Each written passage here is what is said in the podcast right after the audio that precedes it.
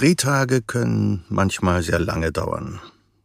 Besonders dann, wenn man schon mehrere Stunden vor Drehbeginn am Set sein muss, weil in der Maske weitreichende Veränderungen des Gesichts, der Frisur oder sogar des Körpers vorgenommen werden. Manchmal gibt es diese Veränderungen nur für einen Drehtag. Im Fernsehfilm Hindenburg spielte ich die Rolle des Kapitäns des berühmten Luftschiffes, der am Ende der Reise bei der katastrophalen Havarie des Zeppelins ebenso ums Leben kam wie viele andere Besatzungsmitglieder und Passagiere. Für die Spielszenen der Minuten nach der Katastrophe wurden mir in einer zweistündigen Prozedur großflächig Silikonteile auf den nackten Rücken geklebt, die waren aufwendig modelliert und Fleischfarben getönt. Danach wurde noch mit unterschiedlichen Materialien und Farben nachgearbeitet um einen möglichst lebensechten Eindruck von verbrannter Haut, von verbranntem Fleisch herzustellen. sehr großer Aufwand für ein paar Sekunden im Film, ja, und anschließend die langwierige und schmerzhafte Entfernung der geklebten Teile. Andere Veränderungen begleiten einen durch den ganzen Film. Form und Farbe der Haare beispielsweise können eine Figur schnell und tiefgreifend verändern, und im Lauf der Jahre wurden mir schon eine ganze Menge Perücken aufgesetzt. Wobei die Vokabel aufsetzen zu einfach klingt, um diesen anspruchsvollen Vorgang zu beschreiben, mit all seinen Vorbereitungen, dem sorgfältigen Kleben der Perücke, dem Bearbeiten der Klebestelle und dem Einfärben und dann dem Frisieren und Schneiden und so weiter und so weiter. Es wiederholt sich dann Drehtag für Drehtag immer wieder und wenn am Ende des letzten Drehtags die Perücke zum letzten Mal abgenommen wird, dann wird der Schmerz über das Ende der Drehzeit gemildert durch die Freude, von dieser täglichen Tortur erlöst zu sein. Bis auf weiteres. Und in diesen Stunden, morgens in der Maske, in dieser Zeit, wenn man allein ist mit dem Menschen, der sich an einem zu schaffen macht, und dem Spiegel, der einem, unterstützt durch helles Licht, ein ziemlich ungnädiges Bild von sich selbst zeigt, ja, da denkelt und quatscht man so vor sich hin, und dann ist es ganz normal, dass die Gedanken und Gespräche auch immer wieder um das Aussehen kreisen und um die Veränderungen, die vorgenommen werden und ob sie ihren Zweck erfüllen werden. Man denkt auch darüber nach, ob man sich vielleicht wünschen soll, dass manche Veränderungen von dauerhafter Natur wären. Veränderungen, die einen besser, schöner aussehen lassen und ob das für einen selbst vielleicht auch in Frage käme. Und es gibt ja viele, die etwas haben machen lassen. Und man denkt darüber nach, dass es ja auch oft schief geht und dass man vielleicht eine Art Bewunderung für die empfindet, die sich über einen längeren Zeitraum diesen Modifikationen unterzogen haben und trotzdem immer noch gut aussehen, im Gegensatz zu denen, bei denen die Veränderungen auch etwas Monströses haben können. Und man denkt auch an die, die einfach darauf verzichten, etwas machen zu lassen. Ja, dieser uralte menschliche Wunsch, schöner, jünger auszusehen, äußerlich nicht zu altern, in den Jungbrunnen zu steigen, dem dummen Tod ein Schnippchen zu schlagen. Und um wie viel berechtigter und dringlicher ist dieser Wunsch bei denen, deren Gesicht oder Körper wirklich entstellt sind und die sich nichts sehnlicher wünschen, als endlich wieder wie ein Mensch auszusehen.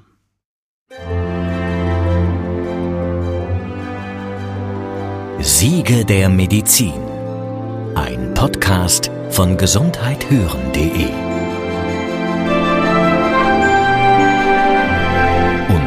Apothekenumschau. Ich begrüße Sie zu einer neuen Folge des Podcasts der Apothekenumschau über die Siege der Medizin. Mein Name ist Ulrich Nöthen und ich freue mich, Sie wieder auf einer spannenden Reise zu den wichtigsten Errungenschaften der Heilkunde zu begleiten. Neben Expertinnen und Experten lassen wir die Geschichte, wie wir sie uns vorstellen, zu Wort kommen. Folgen Sie mir auf neuen Zeitreisen zu bahnbrechenden Entdeckungen und den Menschen, die hinter ihnen stehen. Den meisten von uns ist auf die eine oder andere Art ihr äußeres Erscheinungsbild wichtig. Dem einen mehr, dem anderen weniger. Schönheit und Attraktivität empfindet jeder unterschiedlich. Aber es gibt in dieser Wahrnehmung feste Bezugsgrößen. Ja, die natürliche Schönheit beim Menschen ist durch Merkmale geprägt, die wir als besonders harmonisch empfinden. Natürliche Schönheit bedeutet, dass bestimmte Proportionen wie der goldene Schnitt, eine Ausgewogenheit, eine Harmonie eben vorliegt und das wird von Menschen als besonders schön empfunden. Wir haben in Studien gesehen, denn wenn wir ein Gesicht einer Frau morphen, praktisch zusammenstellen, dass wenn dieses Gesicht sehr viele jugendliche Merkmale aufweist, als besonders attraktiv empfunden wird. Und da haben wir herausfinden können, dass in etwa 40 Prozent Merkmale des Erwachsenen im Frauengesicht von Bedeutung sind und 60 Prozent von einem Kind. Und diese Vermischung macht dann diese natürliche Schönheit aus. Jetzt muss man natürlich dazu sagen, Schönheitsideale wandeln sich mit der Zeit. Dazu später mehr. Das gerade eben war mein Gesprächspartner für diese Episode, Professor Lukas Prantl. Er ist plastischer Chirurg und der Leiter des Hochschulzentrums für plastische und ästhetische Hand- und Wiederherstellungschirurgie an der Uni in Regensburg. Das ist ein ganz schön langer Titel. Der zeigt, dass es bei der plastischen Chirurgie nicht nur um Schönheits-OPs geht. Häufig wird die plastische Chirurgie mit der Schönheitschirurgie gleichgesetzt, was aber keineswegs diesem sehr umfangreichen Fach gerecht wird. Die plastische Chirurgie umfasst viel mehr als nur die ästhetische Chirurgie. Dazu gehören die Verbrennungschirurgie, die Handchirurgie und der große Bereich der rekonstruktiven Wiederherstellungschirurgie. Wir operieren vom Scheitel bis zur Zehe. Die plastische Chirurgie ist ein Teilbereich der Gesamtchirurgie, die sich besonders auszeichnet durch sehr innovative Techniken. So zum Beispiel die Mikrochirurgie, das heißt eine sehr feine Chirurgie, wo wir feinste Gefäße wieder zusammennähen können. Wir können zwischenzeitlich Lymphgefäße, die wir nur unter 30-facher Vergrößerung sehen können, mit feinsten Fäden wieder zusammenbringen. Und durch diese ganz speziellen Techniken haben wir natürlich ein enormes Potenzial, um Körperstrukturen wiederherzustellen. Körperstrukturen nach Unfällen, nach Tumoren, nach Verbrennungen. Das ist zum einen ein ganz, ganz wichtiger Aspekt der plastischen Chirurgie. Zum anderen haben wir natürlich eine Veränderung der gesellschaftlichen Bedürfnisse. Und hier können wir durch die ästhetische Chirurgie dazu beitragen, dass Alterungsprozesse verlangsamt werden und dass wir da auch eben Einzelnen, die sich durch die Alterung besonders beeinträchtigt führen, Abhilfe liefern können. Die plastische Chirurgie ist ein Fach, das sich in den letzten Jahren sehr rasant weiterentwickelt hat. Ihre Wurzeln reichen weit in die Geschichte zurück. Die Anfänge der plastischen Chirurgie sind eng mit den Anfängen der Medizin und der Chirurgie im Allgemeinen verknüpft. Schon 1200 Jahre vor unserer Zeit operierte man in Indien abgeschnittene Nasen. Manche erinnern sich vielleicht an die Folge zur Organtransplantation, da haben wir auch schon darüber gesprochen. Und auch in dieser Folge wird es nochmal darum gehen. Auch aus dem alten Ägypten sind rekonstruktive Eingriffe bekannt. Das antike Griechenland, das römische Reich und selbst die Medizin im Mittelalter bezeugen immer wieder Eingriffe, die der Wiederherstellung vor allem des Gesichts dienen. Also bleiben wir auch erst einmal beim Thema Ästhetik und Schönheit und beim Gesicht. Das bringt uns auf einer ersten Zeitreise ins alte Ägypten und zu einer sehr berühmten Frau. Ägypten zur Regierungszeit des Pharaos Echnaton in der 18. Dynastie im Jahr 1340 vor unserer Zeit.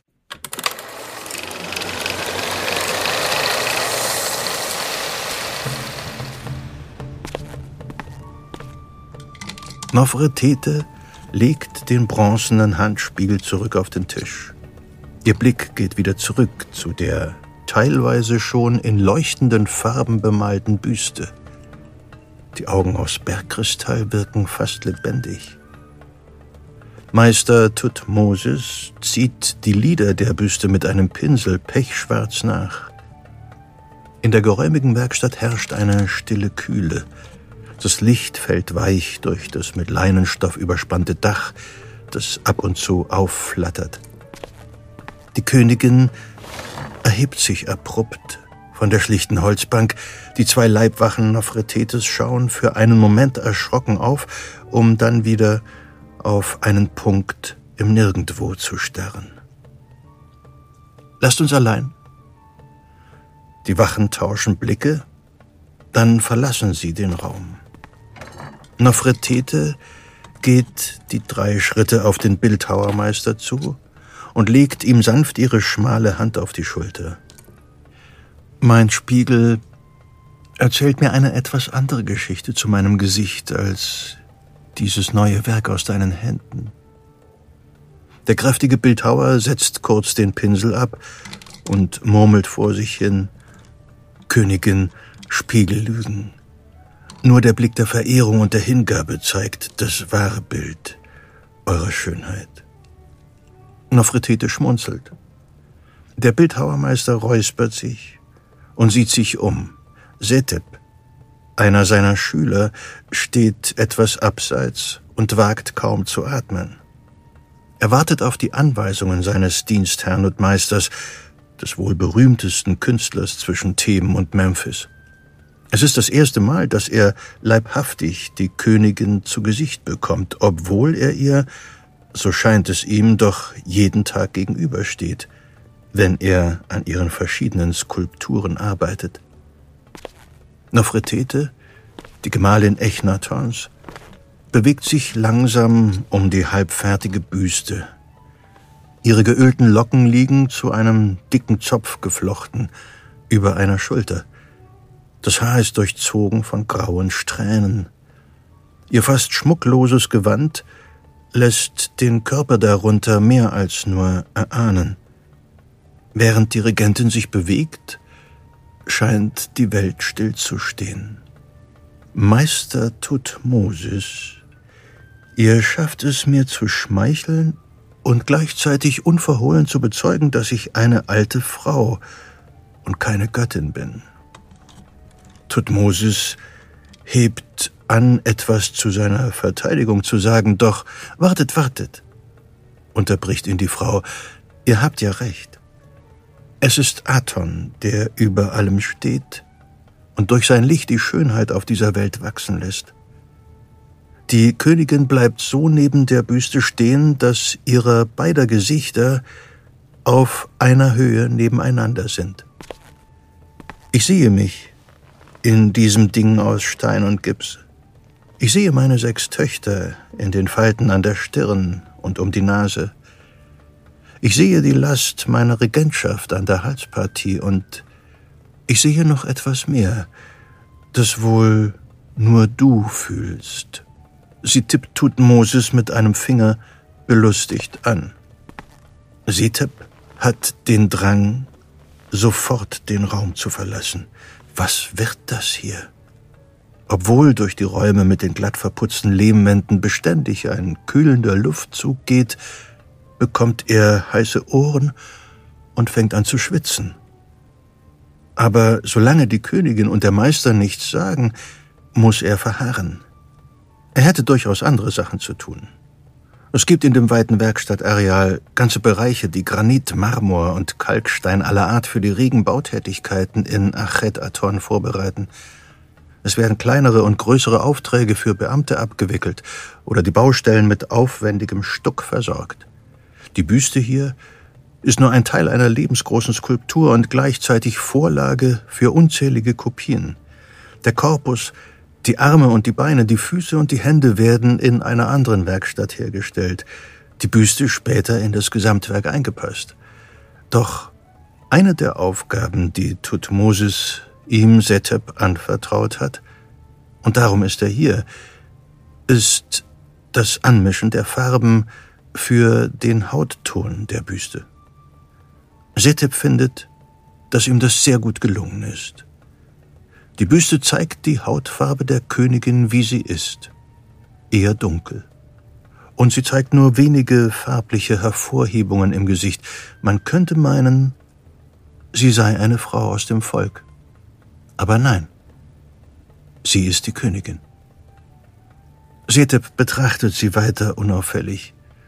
Die Nase ist eigentlich etwas schief und viel gebogener als die Nase der Büste. Die Falten um die Mundwinkel sind tiefer und die Ohrläppchen hängen auch ziemlich. Ihr langer, schmaler Hals jedoch ist wie bei der Skulptur. Dennoch, das Vorbild ist bei weitem nicht so symmetrisch wie das Abbild. Setep weiß natürlich, dass der Meister nicht nur nach der Natur arbeitet, er arbeitet nach dem, was er als schön empfindet. Oh, was passiert denn jetzt? Setep stockt der Atem. Meister Tutmosis hebt seine großen, gipsstaubigen Hände und darf er das? Und umfasst das Gesicht der Königin. Die Königin und Frau des Pharaos schließt die Augen. Der Bildhauer streicht sanft mit den Daumen über die Stirn, die Nase, die Lippen und das Kinn der Regentin. Die Daumen hinterlassen leichte Spuren von Gips auf ihrer Haut. Er ertastet ihre Ohren. Seine Finger gleiten die Halspartie hinab bis zu den Schlüsselbeinen. Auf den Schultern kommen die Hände zur Ruhe. Die Herrscherin und der Künstler blicken sich einen eigenartig langen Moment an. Setep kribbelt die Kopfhaut. Sein Mund ist trocken, er muss sich räuspern. Der Bildhauer merkt auf und gibt ihm ein unmissverständliches Zeichen zu verschwinden. Setep macht, dass er aus der Werkstatt kommt. Nofretetes Blick geht zu der Büste. Unsere Ärzte sagen, sie könnten mit ihrer Kunst dieses jüngere Abbild von mir wieder auf mich zurückübertragen. Oh, einige Mätressen am Hofe und auch so manche Gemahlin der hohen Beamten unterziehen sich dieser Prozedur und wirken hernach wie ihre Töchter. Es soll sehr schmerzhaft sein. Was denkst du, tut Moses? Es mögen viele Jahre vergangen sein. Doch was ich fühle, das ist das, was ihr hier seht, Königin. Die Königin lächelt, und die Fältchen um ihre Mundwinkel glitzern vom Gipsstaub.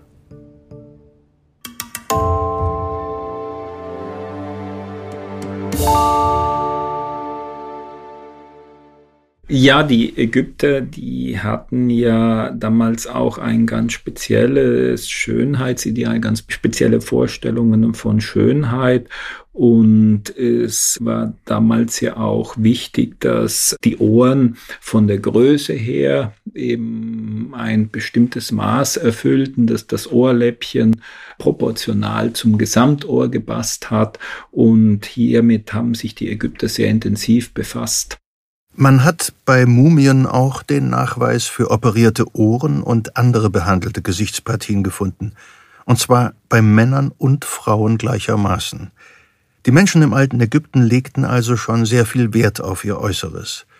Ich vermute allerdings, dass es der Oberschicht der Beamten und Adligen vorbehalten war, chirurgisch oder kosmetisch etwas an ihrer Erscheinung zu ändern. Das damalige Schönheitsideal in Bezug auf Frauen volles Haar, eine reine Haut und ein schlanker, eher zierlicher Körper. Dazu ein möglichst symmetrisches Gesicht. Männer sollten athletisch sein. Oberlippenbärte und kleine Ziegenbärtchen unter dem Kinn waren angesagt, Ansonsten hatte man peinlich genau auf die penible Enthaarung zu achten und den Körper mit Öl zu pflegen. Der lange Bart übrigens, den einige Pharaonen auf Reliefs oder als Skulpturen tragen, der war fake. Ein zu rein zeremoniellen Zwecken angeklebter Zierat. Nofretete, die in einer anderen Namensform als Nefertiti, die Schöne ist gekommen, bezeichnet wird, muss eine sehr attraktive Person gewesen sein.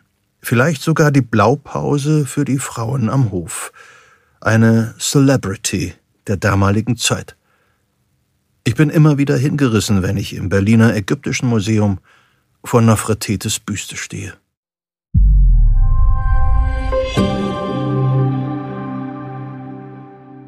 Hi, mein Name ist Anja, ich bin Gesundheitsjournalistin und ich arbeite hier im Team von gesundheithören.de, also dem Audioangebot der Apothekenumschau. Ich betreue die Podcasts redaktionell, also das heißt, ich recherchiere Themen oder bin bei den Aufnahmen mit dabei. Deswegen kann ich euch aus eigener Erfahrung auch sagen, unsere Podcasts sind sorgfältig geprüft von Apothekerinnen und Apothekern, Ärztinnen und Ärzten, die hier bei uns in der Redaktion arbeiten. Also, schaut doch mal vorbei bei gesundheithören.de. Und wenn ihr unsere Podcasts so cool findet, dass ihr uns unterstützen wollt, dann geht das natürlich, indem ihr uns abonniert oder auch an Freunde und Freundinnen weiterempfehlt. Und jetzt viel Spaß beim Weiterhören.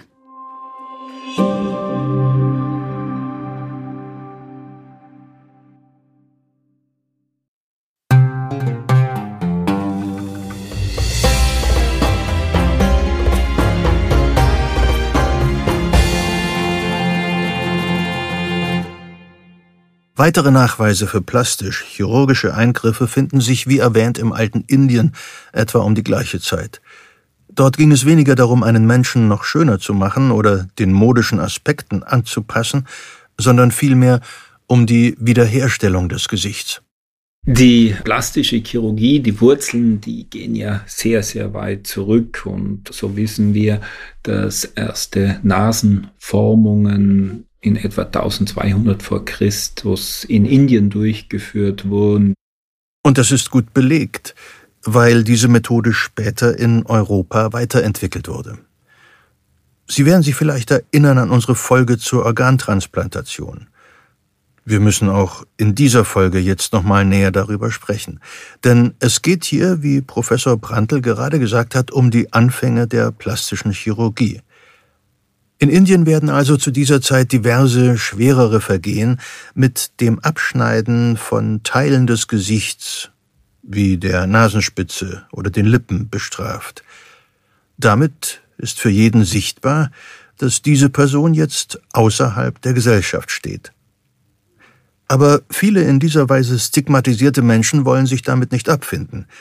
Die indischen Ärzte verfügen über eine chirurgische Lösung des Problems, ich habe mir das auf Zeichnungen mal angeschaut und kann nur hoffen, dass die Narkosefähigkeiten in Indien damals ausreichend waren, um das, was ich gleich beschreibe, erträglich für den Patienten zu machen. Den Ärzten ist damals schon klar, dass Haut sofort abstirbt, wenn sie vom Blutkreislauf getrennt wird.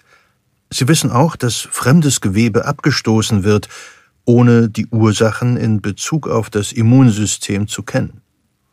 Zudem hat man beobachtet, dass wenn man Haut von einem Körperteil des eigenen Körpers auf eine andere verletzte Stelle aufbringt, die Wahrscheinlichkeit sehr gering ist, dass diese Haut anwächst. Es sei denn, man lässt eine Gewebebrücke stehen.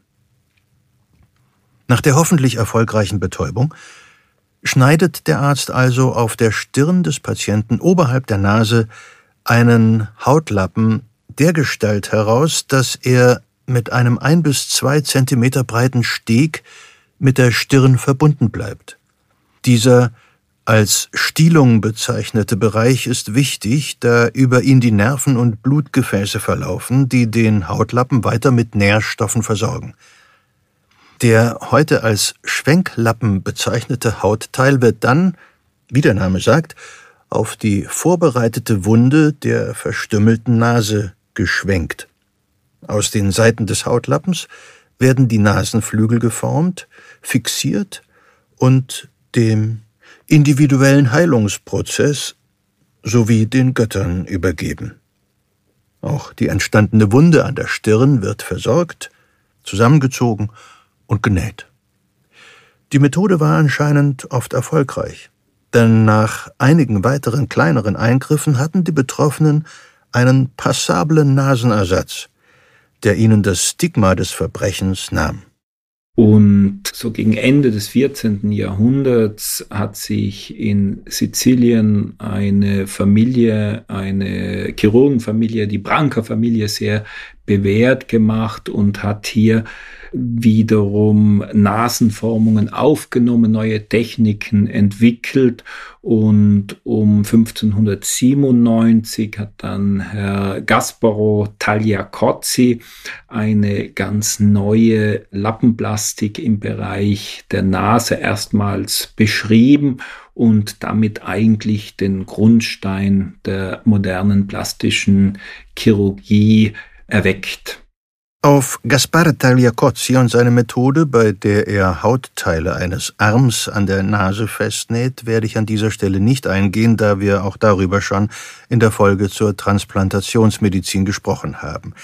Hier zeigt sich aber ganz gut, dass sich viele medizinische Teilbereiche überlappen. Und das ist, denke ich, ein Indiz dafür, wie interdisziplinär Medizin sich bis in die Gegenwart hinein entwickelt hat. Bei schweren Unfallverletzten, gerade auch bei so schweren Gesichtsverletzungen, ist es sehr wichtig, dass man in einem interdisziplinären Team zusammenarbeitet. Da arbeiten wir plastische Chirurgen mit dem Mundkiefer-Gesichtschirurgen, mit den Zahnchirurgen zusammen, weil es gibt ja hier sehr viele Strukturen, die wiederhergestellt werden müssen. Und äh, im Gesicht ist es ja besonders wichtig, dass wir nicht nur die Funktion, sondern dass wir ja auch wieder eine ästhetische Form herstellen können. Professor Lukas Prantl hat es gerade erwähnt. Die plastische Chirurgie ist interdisziplinär. Ich habe deshalb auf der Website der Deutschen Gesellschaft der plastischen, rekonstruktiven und ästhetischen Chirurgen nachgeschaut, und dort sind vier Hauptbereiche aufgelistet. Zunächst die ästhetische Chirurgie. Das sind formverändernde Eingriffe, die in den meisten Fällen auf eigenen Wunsch der Patienten durchgeführt werden. Dann die rekonstruktive Chirurgie. Hier wird eine verloren gegangene Funktion des Körpers wiederhergestellt, also nach Tumorentfernungen, nach Unfällen und Verletzungen. Es kommen mikrochirurgische Techniken zum Einsatz, die feinste Gewebestrukturen wieder zusammensetzen können. Weiter die Verbrennungschirurgie. Sie wird meist in speziellen Verbrennungszentren durchgeführt, die über viel Erfahrung mit den oft lebensbedrohlichen Verletzungen verfügen. Dort werden neue Technologien in Bezug auf künstlichen Hautersatz angewendet. Gerade die Randverletzten oder auch Verätzungen sind eines unserer Schwerpunkte in der plastischen Chirurgie. Und hier gibt es zwischenzeitlich bei Brandverletzungen im Gesicht sehr gute Materialien, Hautersatzmaterialien, die angewandt werden können, die praktisch in der Akutphase müssen zuerst diese Wunden, diese Verbrennungswunden sauber gemacht werden und dann kann man durch Hautersatzverfahren die oberste Hautschicht wiederherstellen. Wenn die Verbrennungen tiefer sind, dann müssen wir durch Gewebeverpflanzungen wieder die Strukturen des Gesichtes herstellen. Das erfolgt über unterschiedliche Lappenplastiken. Das sind häufig sehr viele Eingriffe und die Patienten haben hier oft einen sehr langen Weg vor sich. Und als vierter Hauptbereich die Handchirurgie. Diese ist ein eigenes Spezialgebiet in der plastischen Chirurgie. Auch hier kommt die Mikrochirurgie zum Einsatz, wenn zum Beispiel ganze Hände oder einzelne Finger replantiert werden. Und es geht noch weiter. Unter die plastische Chirurgie fallen ebenso die geschlechtsangleichenden Eingriffe bei Transpersonen, die Brustimplantate, die Gesichtsstraffung und auch die Wadenplastik sowie die Augenlidbildung und, und, und.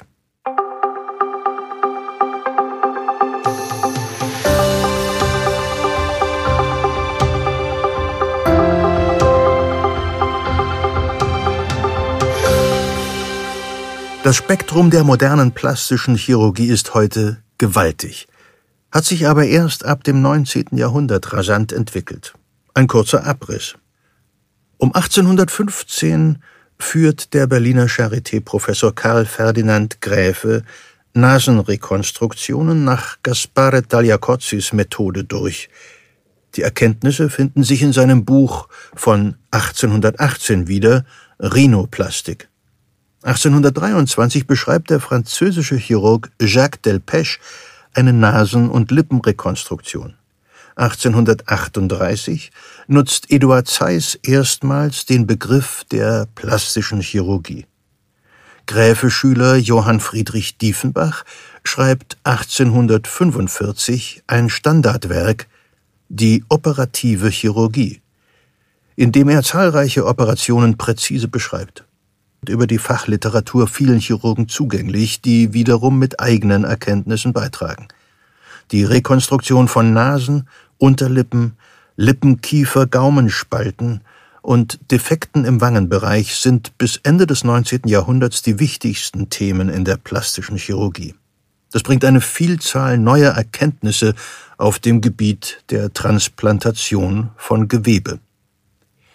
1895 dann die erste Brustrekonstruktion an einer Brustkrebspatientin durch den Chirurgen Vinzenz Czerny. Und dann kommt der Erste Weltkrieg mit seinen verheerenden Gesichtsverletzungen, mit unzähligen Amputationen und Replantationen und den damit einhergehenden psychischen Verstümmelungen. Die Erfahrungsberichte des britischen Arztes Harold Gillies und des deutschen Chirurgen Erich Lexer werden zu Standardwerken der rekonstruktiven Chirurgie. Lexer führt bereits 1906 das erste Facelifting durch und 1920 gelingt ihm eine Brustverkleinerung.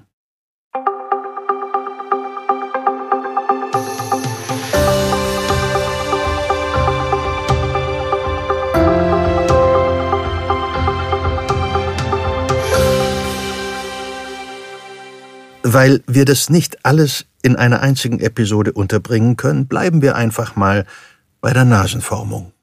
Die Naseneingriffe werden sehr häufig durchgeführt und die Nase ist ein Beispiel, wo eben Funktionalität mit der Form praktisch betrachtet werden muss.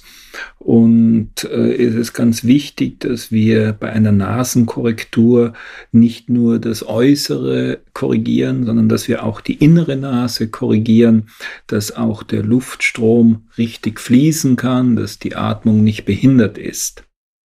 Sind die Nasenwiederherstellungen bis ins 19. Jahrhundert oft nötig, weil der Syphiliserreger wütet oder Krieg oder drakonische Strafen zum Verlust des Organs führen, so wird im Lauf der Zeit das Riechorgan zu einem ästhetischen Taktgeber.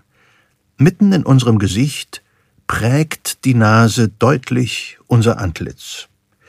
Witze werden gerissen über zu große oder zu kleine Nasen. Man schließt aus Form und Größe der Nase auf Verstand, Charakter und körperliche Fähigkeiten der Besitzer. Das geht bis zu rassistischen Einordnungen und Diskriminierungen von Personen und ihren Nasen. Schnell entsteht so ein Bedürfnis, an dieser ästhetischen Stellschraube zu drehen.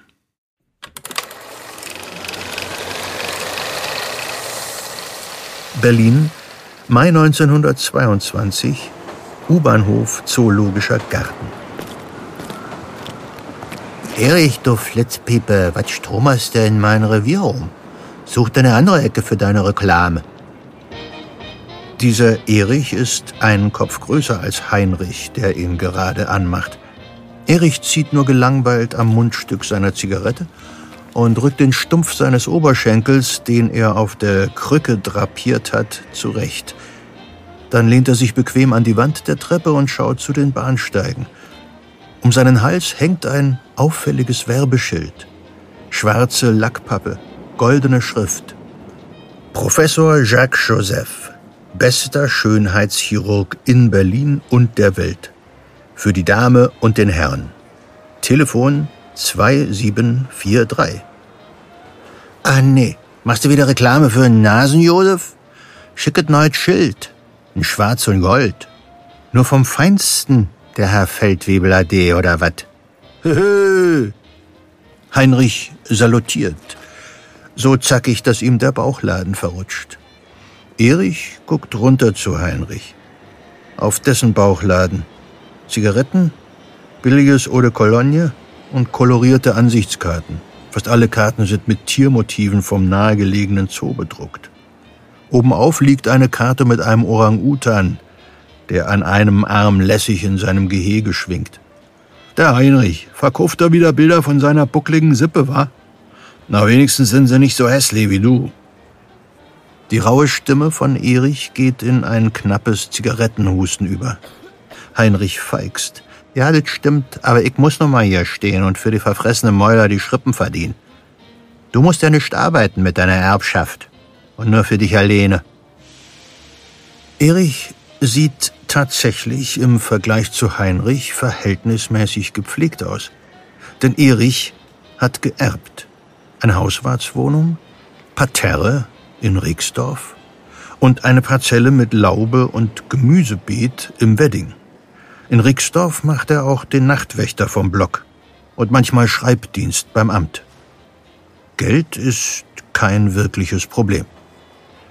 Das weiß Heinrich mit seinem Bauchladen natürlich, denn der Erich schmeißt in der Kneipe ja manchmal Saalrunden und dann wird getratscht. Und dennoch ist Erich in unregelmäßigen Abständen hier und macht den Eckensteher für den Nasenjosef und spricht Leute mit langen oder großen oder krummen Nasen an. Aber auch ehemalige Soldaten, denen der Krieg noch ins Gesicht geschrieben steht, denen die Ohren fehlen oder die Wangen eingefallen sind oder denen das Gas die Nase zerfressen hat. Denen reicht er dann eine kleine, geprägte Karte, die ist genauso wie das Schild, in Schwarz und Gold. Erich ist ziemlich wählerisch und schaut jedem der Leute genau ins Gesicht. Er verliert wenig Worte. Er fasst sich kurz, etwa, hier, meine Dame, Ihrer Schönheit zuliebe. Oder, mein Herr, ich kenne Ihr Leid. Hier gibt es Abhilfe. Die dunkle, krächzende Stimme Erichs geht oft unter im Lärm der Großstadt. Dennoch nehmen einige Passanten die Karten, manche sind empört, andere reagieren verschämt. Mein Erich, wenn du mehr Karten loswerden willst, musst du lauter rufen und dir einen flotten Spruch ausdenken. Pass mal auf. Neseohren und das Kinn kriegt Nasenjosef wieder hin. Das ist gut, wa? Erich muss kurz lachen, winkt dann aber ab. Ihm geht es nicht ums Geld. Denn Erich macht es hier aus freien Stücken. Für seinen Professor. Für Jacques Joseph, der ihn ins Leben zurückgeholt hat, nachdem er ein Jahr fast nur hinter zugezogenen Gardinen gesessen hat, die Lederattrappe einer Nase im Gesicht und die Pistole im Suff schon an der Schläfe. Auf der Beerdigung seiner Schwester, von der er auch die Erbschaft hat, die Grippe hatte sie dahin gerafft, erst den Schwager, dann sie, hatte der Professor Erich angesprochen. Kommen Sie zu mir? Das Bein kann ich Ihnen nicht wiedergeben, aber Ihr Gesicht. Keine Angst. Jeder zahlt nur, was er kann. Sie und Ihre Kameraden haben schon den Höchstpreis zahlen müssen für Kaiserreich und Vaterland. Einige Wochen später hatte sich Erich dann endlich ein Herz gefasst und war in die schicke, riesige Praxis des Arztes gegangen.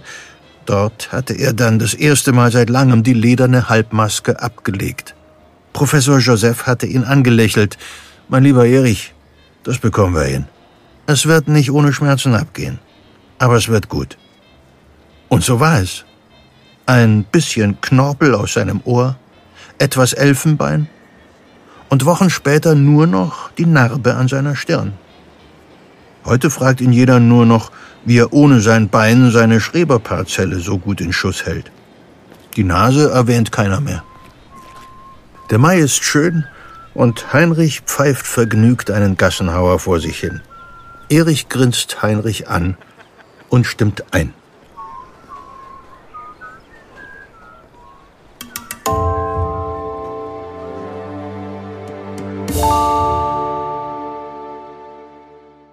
Professor Jacques Joseph, ein jüdischer Chirurg aus Berlin, hat schon Mitte der 20er Jahre hunderte Nasenoperationen durchgeführt. Der Ruf des Chirurgen, in Berlin tatsächlich als der Nasen-Josef bezeichnet, schwappt auch über den großen Teich. Amerikanische Kollegen hospitieren in seiner Praxis im Schlepptau oft reiche Kunden und Kundinnen aus den USA, die Dollar statt verfallender Reichsmark in die Praxiskasse spülen. Doch Jacques Joseph hat keine festen Preise. Geld interessiert ihn wenig und so kann noch immer der Arbeiter von nebenan, der einen Unfall hatte, eine gute Behandlung erwarten. Joseph entwickelt eine Reihe von Spezialinstrumenten für die Nasen-OPs. Einige davon werden noch heute verwendet, unter anderem eine Art Knochenraspel, die trägt seinen Namen, der Josef. Anfang der 30er Jahre zerstören die Nazis die Existenz des zu dieser Zeit berühmtesten Schönheitschirurgen der Welt. Er stirbt 1934 an einem Herzinfarkt. Seine Frau kann in die USA flüchten. Der Arzt hinterlässt seine in drei Jahrzehnten Praxis gesammelten Erfahrungen im 800 Seiten starken Lehrbuch Nasenplastik und sonstige Gesichtsplastik nebst Mamaplastik. Sein Vermächtnis.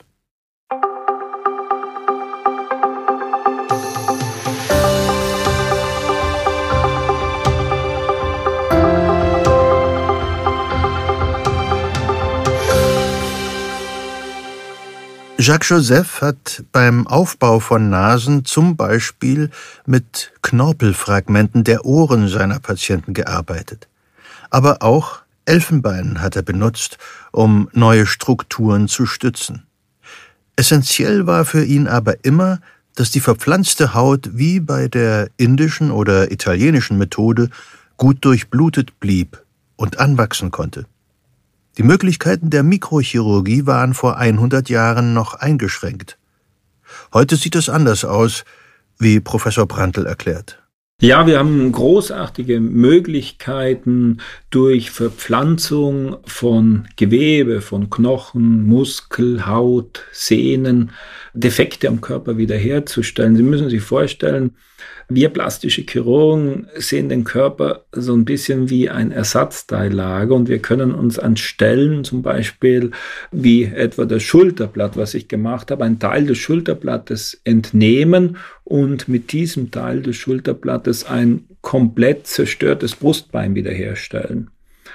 Das war ein Patient, der nach mehreren Herzoperationen einen ausgeprägten Infekt im Bereich des Brustbeins hatte und es musste deshalb das gesamte Brustbein entfernt werden. Durch die Entfernung dieses Brustbeines war der ganze Brustkorb nicht mehr stabil und er tat sich dadurch sehr schwer bei der Beatmung und durch diese Verpflanzung des Schulterblattes, eines Teil vom Schulterblatt, konnte dieser Brustkorb wieder stabilisiert werden und der Patient war sehr glücklich darüber. Was Professor Prantl gerade so lässig erwähnt, war bis dahin weltweit einmalig in der plastischen Chirurgie und zeigt, was heute möglich ist. Ich würde das deshalb gerne im Detail nachzeichnen. Der Patient war im Jahr 2010 durch das Fehlen seines Brustbeins ständig von inneren Verletzungen bedroht. Die losen Rippen hätten sein Herz beschädigen können. Die Körperspannung reichte nicht aus, um ein paar Treppen ohne heftige Schwierigkeiten beim Atmen zu erklimmen. Die Lebensqualität war dementsprechend massiv eingeschränkt. Der Patient wollte also unbedingt die Operation machen lassen, die Professor Brandl ihm vorschlug. Durch die Entnahme eines Knochensegments samt Teilen der Blutversorgung, Knorpel und Sehnengewebe vom Rand des rechten Schulterblattknochens mit einer Größe von 6,5 cm auf 15 cm hatte Professor Brandl genug Material, um ein Brustbein nachzubilden. Die Blutversorgung war der wichtigste Aspekt, um das Einheilen zu gewährleisten. Das Knochenimplantat wurde dann mit Hilfe von sogenannten Rekonstruktionsplatten an den Schlüsselbeinen und Rippen fixiert. Mit mikrochirurgischen Verfahren wurde das Implantat dann an die Blutversorgung im Brustraum angeschlossen. In seinem Bericht schreibt Lukas Prantl später, nach fünf Jahren war die Rekonstruktion der vorderen Thoraxwand funktionell und ästhetisch exzellent. Der Patient klagte auch bei ausgiebigen Armbewegungen über keinerlei Schmerzen. Wow, ein Sieg der Medizin.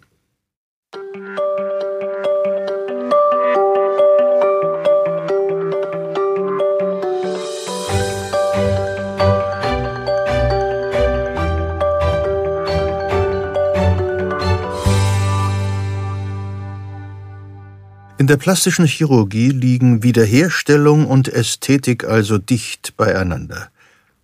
Nach dem Zweiten Weltkrieg werden die USA das Mekka der ästhetischen Chirurgie, oft angeführt von ehemaligen Schülern Jacques Josephs. Neue Schönheitsideale beginnen sich zu etablieren, die eher Moden ähneln und gar nicht mehr so sehr eine natürliche Schönheit zugrunde legen. Professor Brandl erklärt das am Beispiel der Augenpartie bei Frauen. Das Schönheitsideal war vor 70 Jahren ganz anders, als wie es heute gesehen wird. Ich habe mich hier in meinen Studien äh, mit der Attraktivität des Auges befasst und konnte feststellen, wenn wir Greta Garbo betrachten, ein ganz anderes Aussehen als schön empfunden wurde in der Augenregion, als wir das jetzt haben. So war zum Beispiel bei Greta Garbo besonders wichtig, dass die Augenbraue einen ganz runden Bogen gemacht hat, dann, dass das Auge, das Ober- und Unterlid ganz wenig Fettgewebe hat, dass das eher so ein bisschen eingesunken aussah das hat sich dann äh, völlig in das Gegenteil entwickelt. Bereits bei Marilyn Monroe sehen wir, dass die Augenbrauenform anders ist und dass auch nicht mehr dieses ausgehöhlte Auge als schön empfunden wurde.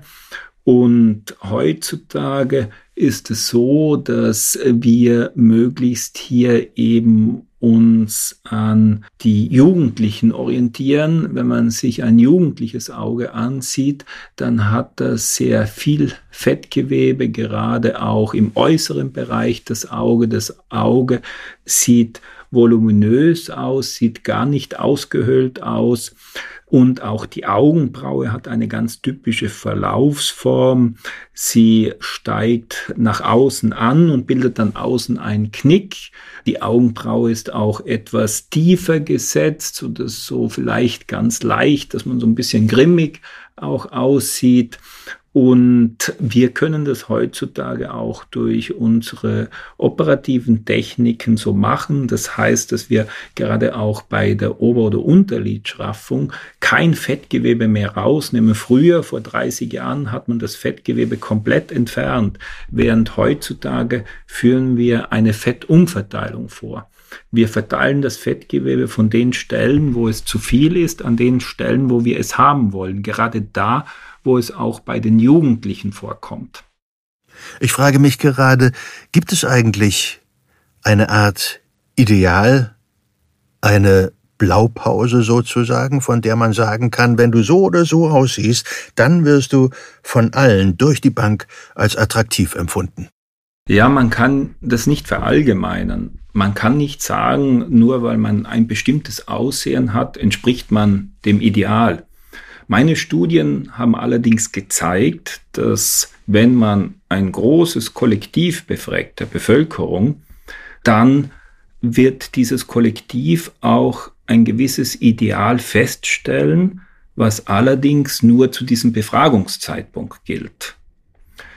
Es gibt zum einen eben diese Schönheitstrends, die von Jüngeren festgelegt werden. Das konnte ich in den Studien zeigen, vor allem von 15 bis 25-Jährigen, die aber zeitabhängig sind, die auch nach Jahren sich nicht mehr als so besonders attraktiv darstellen. Und zum anderen gibt es diese grundlegenden Dinge, die wir eben als natürliche Schönheit bezeichnen.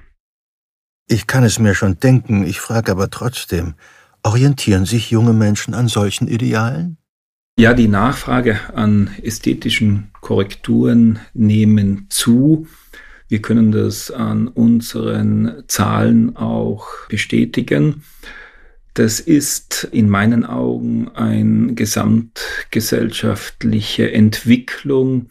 Und zwar liegt das daran, dass einfach in unserer Gesellschaft das Äußere auch sehr in den Fokus gerückt ist.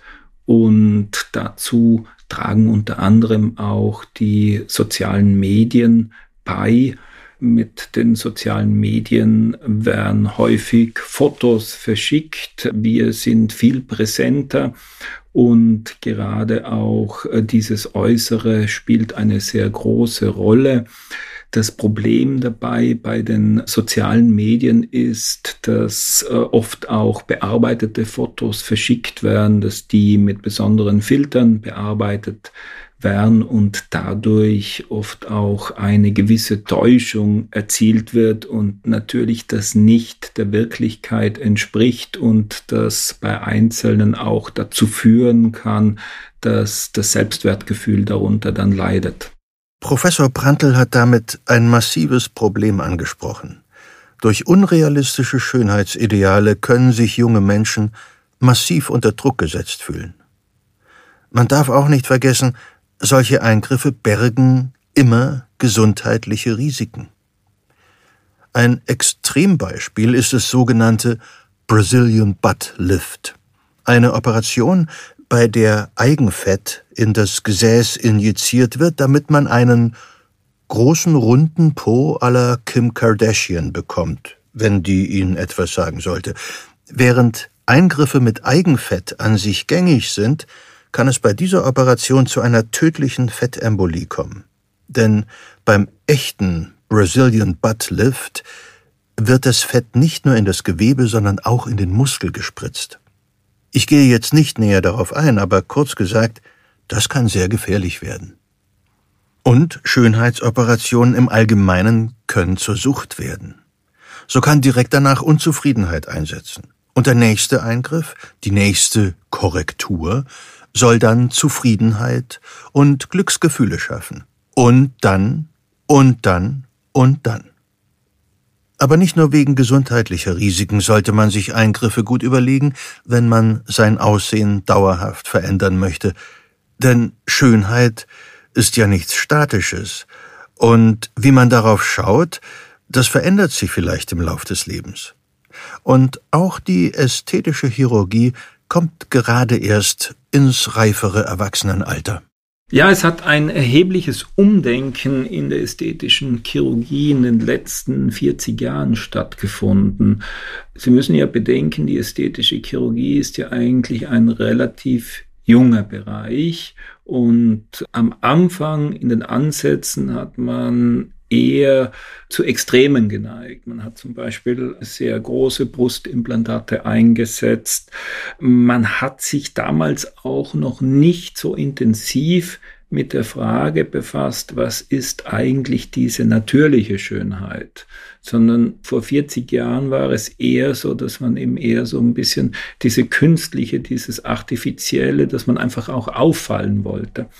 Während durch viele Studien auch, die ich gemacht habe, plus viele Vermessungen der Körperproportionen, ist man immer mehr dahin gekommen, dass man nicht so sehr jetzt extreme Veränderungen erzielen will, sondern dass man einfach durch die ästhetische Chirurgie einige Jahre des Alterungsprozesses aufhalten möchte und dass man eben immer mehr in die Richtung hingeht, natürliche Schönheit, die verjüngt, aber die nicht auffällig ist.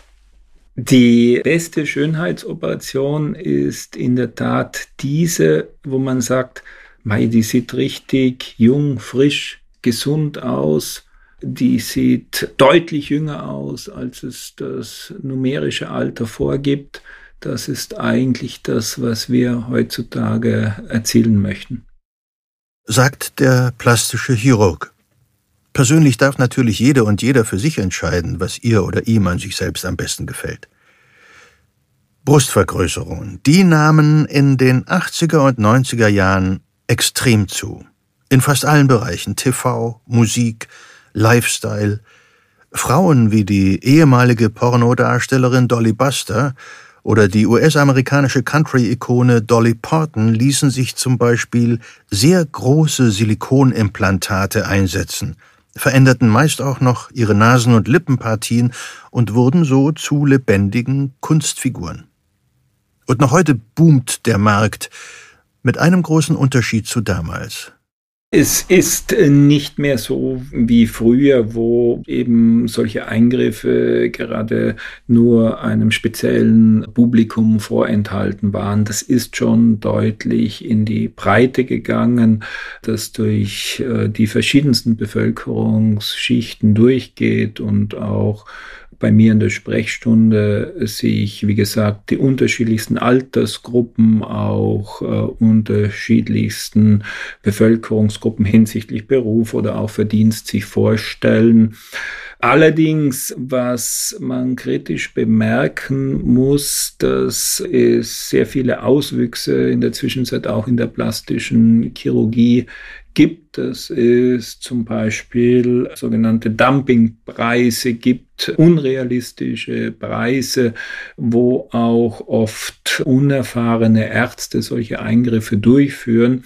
Und hier ist es besonders wichtig, dass man bei der Wahl des Arztes sehr auf seine Seriosität und seine Qualität darauf achtet. Es ist nicht immer so, dass die beste Homepage auch für höchste Qualität birgt, sondern wir haben hier gute Qualitätsmerkmale. Zum einen ist es, dass man einer Fachgesellschaft äh, wie der Gesellschaft der deutschen plastischen, rekonstruktiven und ästhetischen Chirurgen zugehört.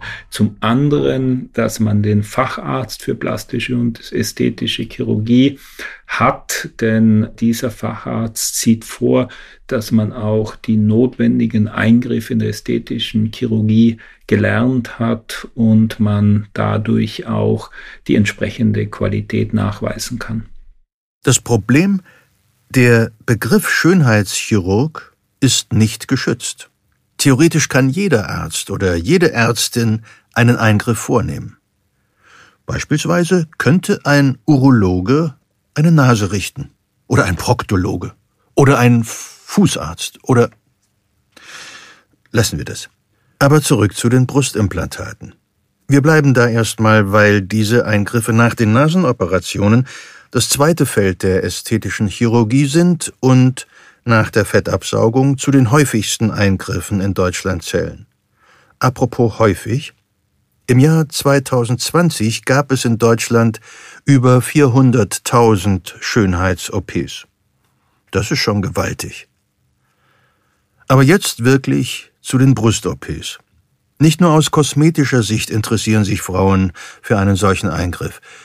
Beispielsweise wenn durch das Stillen eines Babys die Brust verformt wurde. Oft ist es ein wichtiger Schritt nach Brustkrebserkrankungen, der das positive Selbstbild der betroffenen Frauen wiederherstellen soll. Die Implantate haben sich schon über die Jahre verbessert. Allerdings ist das Problem, dass der Grundstoff, das Silikon immer noch dasselbe ist. Man hat die Hüllen etwas verbessert, man hat die Zusammensetzung des Silikons verändert, aber es ist immer ein Fremdkörper und ein Fremdkörper im Körper bildet natürlich immer Reaktionen. Das heißt, es können Entzündungen oder Infektionen auftreten, auch noch Jahre nach dem Eingriff. Deshalb entwickelt das Team um Professor Prantl in Regensburg Alternativen zu Silikoneinlagen. Seit über 20 Jahren befasse ich mich sehr intensiv mit dem Fettgewebe und hier insbesondere mit den Stammzellen im Fettgewebe. Wir wissen heutzutage, dass im Fettgewebe sehr viele wichtige Vorläuferzellen enthalten sind und wir können durch einfache Verfahren, durch mechanische Verfahren diese Zellen aus dem Fettgewebe gewinnen. Wir wissen auch, dass im Fettgewebe im Unterschied jetzt zum Knochenmark, wo wir auch solche Stammzellen haben, viel, viel mehr sind. Etwa 500-fach mehr Zellen erhalten wir aus der gleichen Menge Fettgewebe als wie aus dem Knochenmark. Diese Vorläufer, diese Stammzellen haben sehr, sehr wichtige Eigenschaften. Sie müssen sich vorstellen, das ist eine komplett junge Zelle, die noch sehr wichtige Stoffe zum einen abgeben kann, um dadurch auf andere Zellen der Umgebung einzuwirken. Zum anderen kann diese Zelle, wenn sie von der Umgebung stimuliert wird, sich in Gewebeachten entwickeln. So kann ich zum Beispiel, wenn ich eine Stammzelle in Sehnengewebe bringe, dann kann diese Stammzelle sich zu Sehnenzellen entwickeln. Und dadurch können wir mit diesen Stammzellen Gewebe erneuern.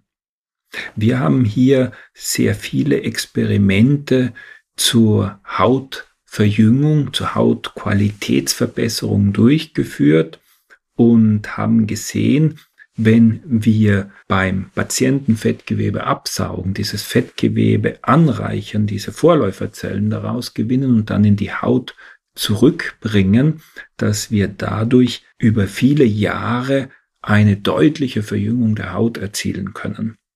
Denn diese Zellen heilen vor Ort ein, diese Zellen geben über Jahre Stoffe ab, die auf die anderen Hautzellen Einfluss nehmen und dadurch die Hautqualität massiv verbessern. Das funktioniert natürlich nur mit dem eigenen Fett. Fremdes Fettgewebe würde vom Immunsystem sofort bekämpft werden. Vielleicht ist deshalb so ein kleiner Schwimmring um den Bauch ganz hilfreich. Nur so zur Sicherheit, als Reserve, falls man ihn mal braucht. Für das Gesicht oder so. Ja, mit den Fettpölsterchen ist es so, natürlich wir zum Beispiel, oder ich bin besonders froh, wenn ich Fett genügend entnehmen kann, weil es ist so, dass ich zum Beispiel aus 50 Milliliter Fett schlussendlich nur mehr ein bis zwei Milliliter habe, wo diese Zellen angereichert sind. Es ist nicht so, dass wir das Fett, was ich jetzt entnehme, auch dann alles in diesem Gewebe Stammzellen habe, sondern ich muss das anreichern und das ist dann nur mehr eine ganz geringe Menge. Deshalb ist etwas Fett, was äh, ich absaugen kann, natürlich nicht verkehrt. Aha, gut zu wissen. Also Fettgewebe ist bei uns, bei den meisten Menschen leicht verfügbar. Kleine Mengen an Fettgewebe, 25 bis 100 Milliliter, werden also unter Verwendung eines einfachen Verfahrens, der sogenannten Liposuktion, dem Absaugen von Fett, aus dem Hüftbereich entnommen. Die abgesaugte Flüssigkeit aus Fett, Blut und anderen Anteilen kommt in eine Zentrifuge direkt neben dem OP-Tisch. Aus dem Fettgewebe können dann sehr viel größere Mengen an Stammzellen isoliert werden als aus der gleichen Menge an Knochenmark. Wenig später wird das mit Stammzellen angereicherte Fett an die Stellen eingebracht, wo es wirken soll. Also entweder beim Brustaufbau oder bei chronischen Wunden, bei Weichteildefekten, bei Knochen- und Knorpeldefekten, bei nicht heilenden Frakturen, chronischen Sehnenerkrankungen, ja sogar in erkranktes oder verletztes Herzmuskelgewebe kann es gegeben werden. Selbst urologische Zustände wie Inkontinenz und bestimmte neurologische Erkrankungen lassen sich positiv beeinflussen. Wir bringen solche Vorläuferzellen auch bei Gelenkerkrankungen ein, bei Arthrose, allerdings nur in sogenannten Heilversuchen, wenn der Patient das ausdrücklich wünscht. Und da haben wir bereits sehr gute Ergebnisse erzielen können, dass Patienten daraufhin schmerzfrei wurden. Und auch hier ist es so, wenn die Zelle in dieses Gelenk eingebracht wird, dann nimmt sie sich Informationen vom umgebenden Mikromilieu auf und entwickelt sich in Zellen wie in etwa Knorpelzellen. Zurück zur Verjüngung der Haut. Durch die Kombination von den bewährten chirurgischen Maßnahmen mit diesen Vorläufer-Stammzellen können wir natürlich Alterungsprozesse erheblich verzögern. Und ich sehe es so bei meinen Patienten, dass wir da schon so in etwa 20 bis 25 Jahre zurückschrauben können. 25 Jahre, das hört sich gut an. Es scheint ja auch ganz simpel. Fett raus, wo es stört, und da rein, wo es gebraucht wird. Zum Beispiel in ein kaputtes Knie, oder? Ja, das passiert natürlich jetzt nicht in einem einzigen Schritt, dass sich sofort neues Knorpelgewebe bildet. Aber deshalb sind auch wiederholte Eingriffe möglich oder notwendig. Aber wenn wir wiederholt Zellen einbringen, dann erfolgt eine ständige Stimulation der Knorpelzellen vor Ort. Zudem haben wir eine Umbildung dieser Stammzellen in Knorpelzellen und auch diese Stammzellen geben natürlich sehr viele Botenstoffe ab, die dazu beitragen, dass der Knorpel sich wiederherstellen kann.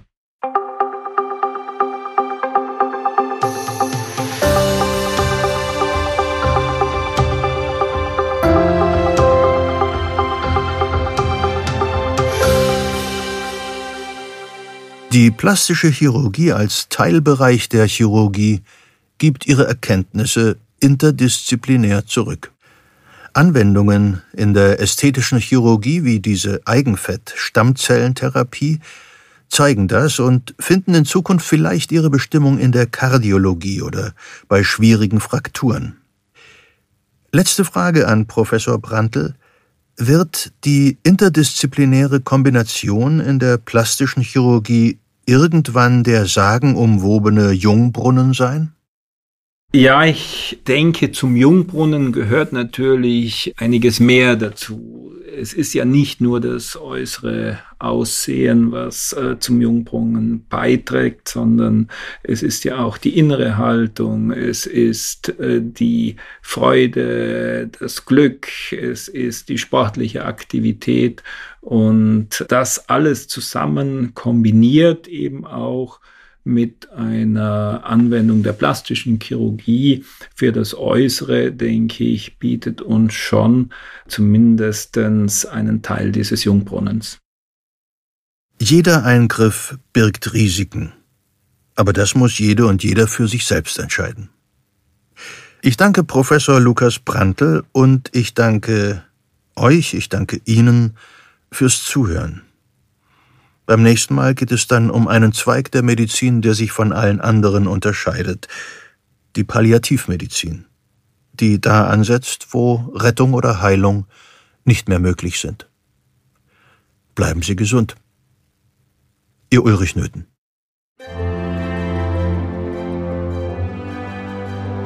Siege der Medizin ist ein Podcast von gesundheithören.de der Apothekenumschau. Jetzt kostenlos folgen oder abonnieren und gerne auch bewerten, zum Beispiel bei Spotify oder Apple Podcasts. Executive Producers Dr. Dennis Ballwieser und Peter Glück. Faktencheck Dr. Martin Alwang, Dr. Andreas Baum und Dr. Roland Mühlbauer. Autoren Lutz Neumann, Volker Strübing. Interviews Simone Terbrack, Lutz Neumann. Musik Johannes Cornelius. Produktion Philipp Klauer, Felix Stäblein. Redaktion, Recherche und Unterstützung Carsten Weichelt, Elena Urban, Miriam Laura Seckler, Kari Kungel, Sonja Giebes. Regie Simone Terbrack. Projektleitung Sven Rühlicke, Ruben Schulze-Fröhlich. Produziert von den Wake Word Studios in München.